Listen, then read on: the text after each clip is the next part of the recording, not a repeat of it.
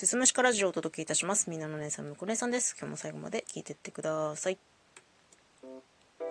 私、過去に靴屋さんで働いていた経験があるんですけれども、その頃に、まあ、ちょっと手伝ってたのが、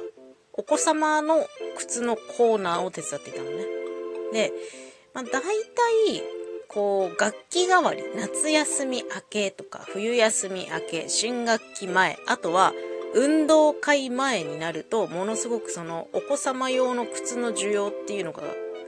一気に高まっていくんですよね。っていうのも、これよく言われている話なんですけど、子供の足のサイズって、こう、緩やかに成長していくのではなくて、こう階段式って言われてて、いきなりガンって上がるらしいのよ。あれ昨日まで履けてた靴がもう履けないみたいな。だからもうみんな大慌てで、こう運動会前に、あ、去年の履けるかなと思ったら履けなかったとか、ちょっとね、その靴鳴らすのに履かせていたらもう履けなくなったとか、もう楽器代わりで履けなくなったとか、なんかそういうことがもう多々あって、まあ、そういう時期になるとね、すごく靴屋のそのお子様用の靴のコーナーっていうのはめちゃめちゃ賑わうんですけど、なんか割とこう日常生活においても配信においても何でもそうですけど、突然変わってたな、みたいな。気づいたら変わってたわ、みたいなことって結構ない？私結構ある。いや、これ例えば仕事の話なんですけど、私仕事はね、今は、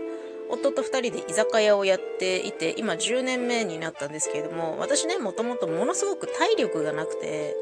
こうオープンしたての頃こそはまあしゃかりき頑張って働いてたけどこうやっぱね辛くなってくんのねこう継続して休憩なしでずっとずこう通して働き続けるのがやっぱどうしてもしんどいと。で体力がついていかなくて途中でダウンすることもあったりまあ、定休日以外で私だけ休むみたいなことも、まあまあまああったの。で、それが気づいたらなくなってた。突然。だから、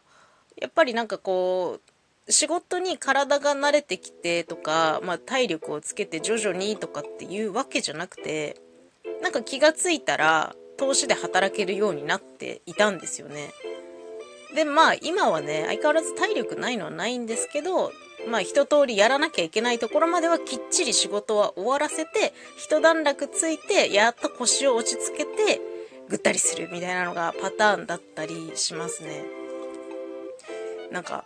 配信でも同じようなことが言えるなと思っていてなんかこういうことできるようになりたいなとかってなんとなく考えてたりとかはしてでもそのために配信上で努力できるのって結構そんなに多くないと思うんですよね。まあ、強いて言うなら配信を継続し続けるっていう努力が必要になってくると思うんだけどこう意識して自分で変わろう変わろうと思ってるうちって変わるのってどうしてもすごく難しいじゃないですか。人間ってそんな1日や2日でポンって変わったりしない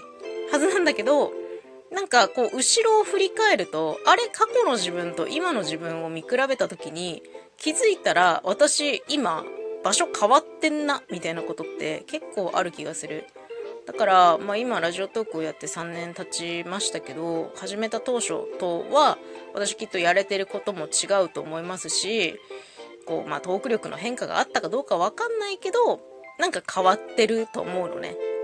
まあ、例えば収録の話をするなら最初の頃は台本なしでぐちゃぐちゃなトークをしていた。それだだんだん台本を書くようになった。で、今、台本がなくてもある程度喋れるようになったっていう風にこう気づいたらだんだんと緩やかにというよりかはこう一つ一つステップアップしてあこれができるようになったこれができるようになったこれができるようになったっていう風に気づいたら自分自身が変わっていたなって思うこと結構あるなっていうふうに思ってますね。で、私はね、最近なんとなく今ここが自分の変わり目なんじゃないかなって感じる瞬間がいくつかあるんですけど、でもその渦中にいる間は、その変化していく自分になぜか気づけないんだよね。なんか変わってくんだろうな。でもこれって後になってみないと、どこがどう変わったのかってわかんないんだろうなって思いながら、ふんわりふんわりとね、配信を続けていますね。まあ、もうちょっと経ってみないとわかんないのかなって思うけど、本当に多いなと思います。気づいたら変わってたってことね。皆さんももしあったら教えていただけたらと思います。最後まで聞いていただいてありがとうございます。また次回もよろしくお願いします。